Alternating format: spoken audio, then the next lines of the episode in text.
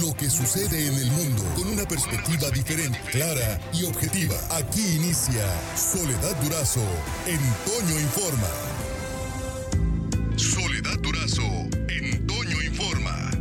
Como le adelanté, esta semana estaremos en el espacio de la entrevista conversando con los y la aspirante a la rectoría de la Universidad de Sonora para conocer sus propuestas fundamentales. Y en este caso le agradezco mucho al doctor Joel Enrique Espejel Blanco que nos tome la llamada telefónica. Buenos días, doctor. Muy buenos días, Soledad, y un saludo a todo tu auditorio y a tu equipo de trabajo. Muchas gracias. No es la primera vez que usted aspira a la rectoría de la Universidad de Sonora, doctor. ¿Por qué quiere ser rector? ¿Por qué no quita el dedo del renglón? Efectivamente, Soledad, vamos por segunda ocasión por la rectoría y hoy más que nunca debido a que esta pandemia nos vino a cambiar radicalmente nuestra forma de ver la vida y de cómo accionar hacia la misma.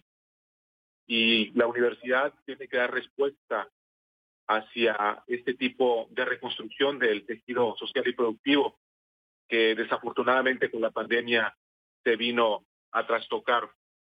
Y ante esto, ¿cuál será el papel para la recuperación económica y social de nuestro país, de nuestra región, qué necesitamos para afrontar y asumir los retos en el escenario post-pandemia.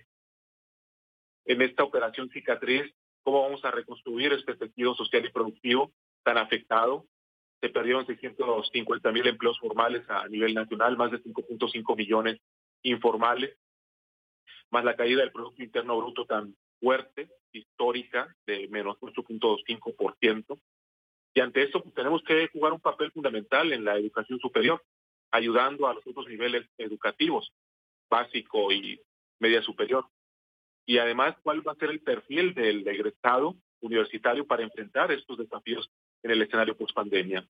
¿Cuáles van a ser las competencias, las habilidades, las destrezas que tienen que tener los jóvenes universitarios para poder enfrentar y asumir estos retos?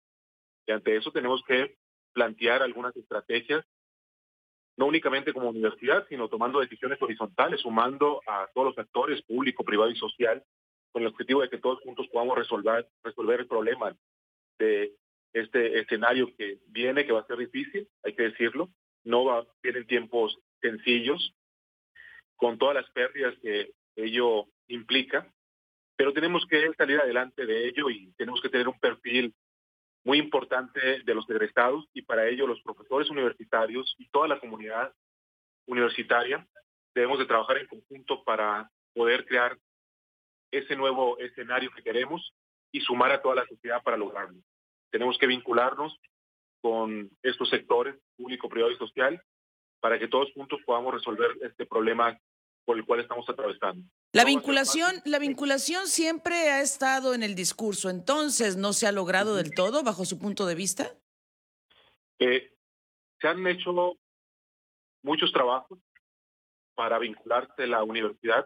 Hay distintas comisiones que están en la ley orgánica, pero falta ese brazo social y técnico por parte de los universitarios de acercarnos más a los actores sociales y productivos, más ahora que están trastocados, están golpeados muchos de ellos por la pandemia. Entonces tenemos que accionar más en el terreno de la vinculación.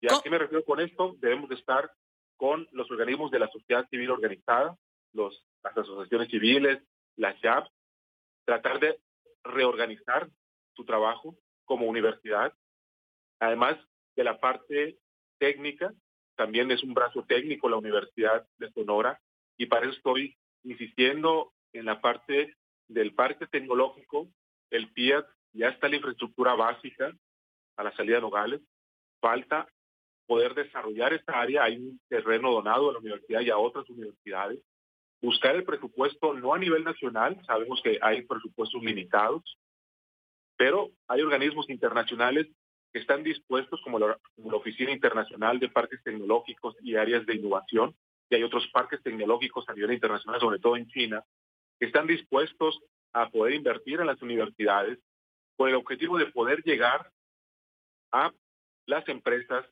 no estamos hablando de las grandes empresas, sino de las micro y pequeñas empresas de base tecnológica que puedan incorporarse a los procesos productivos de las empresas nacionales e internacionales. Tenemos que accionar con el, con el TME, con el Tratado México, Estados Unidos y Canadá. Es una prioridad que se le está dando actualmente al país para poder crecer, pero debemos de socializar ese tratado y para ello tenemos que estar preparados, tener el terreno fértil en términos técnicos y productivos, con el objetivo de poder recibir a las empresas, tanto nacionales como internacionales, pero también potenciar las empresas que hay aquí en la región con las distintas vocaciones productivas bien diversificadas. Estoy hablando, estoy hablando con el doctor Joel Espregel Blanco, aspirante a la rectoría de la Universidad de Sonora. Usted de formación es economista, doctor. ¿Cómo están las finanzas de la Universidad de Sonora? Las finanzas, eso es muy importante. Hay finanzas sanas en la Universidad de Sonora. Eh, se tiene que estar en el entendido de que el gasto federalizado, que viene a ser las participaciones y las, las aportaciones del rabo 28 y 33, va a venir disminuido. Y ante eso se tiene que ver cómo la universidad tiene que buscar nuevos ingresos.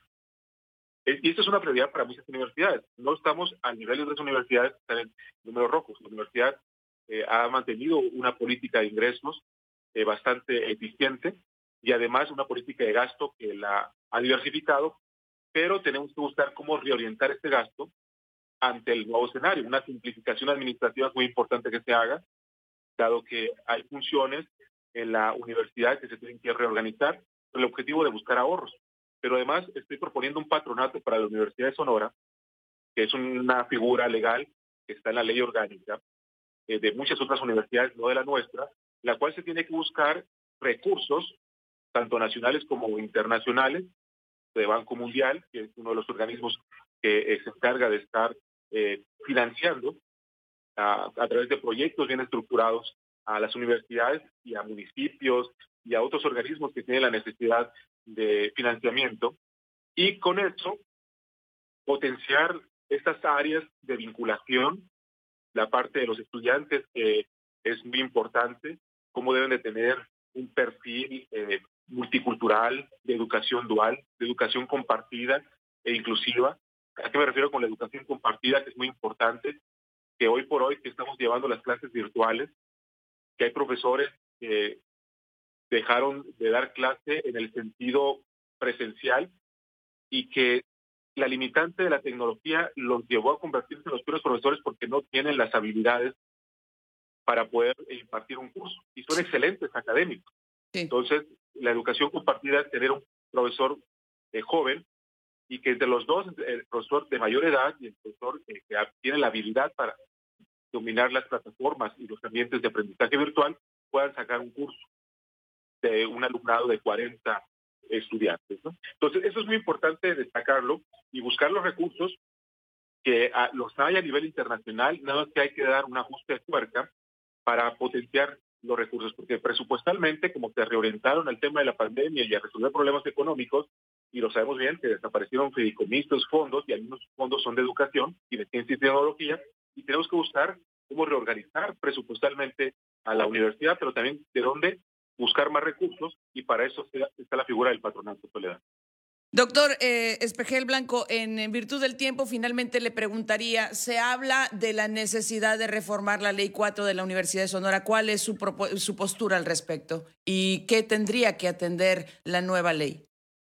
Efectivamente, Soledad.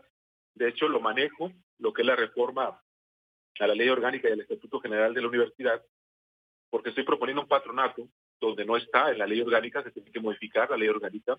También estoy proponiendo lo que es una comisión de vigilancia para la transparencia y fiscalización de los recursos de la universidad, donde participe toda la comunidad universitaria para que vean cuál es el comportamiento que se tiene del gasto. Y ante esa necesidad, pues se tiene que realizar una modificación a la ley.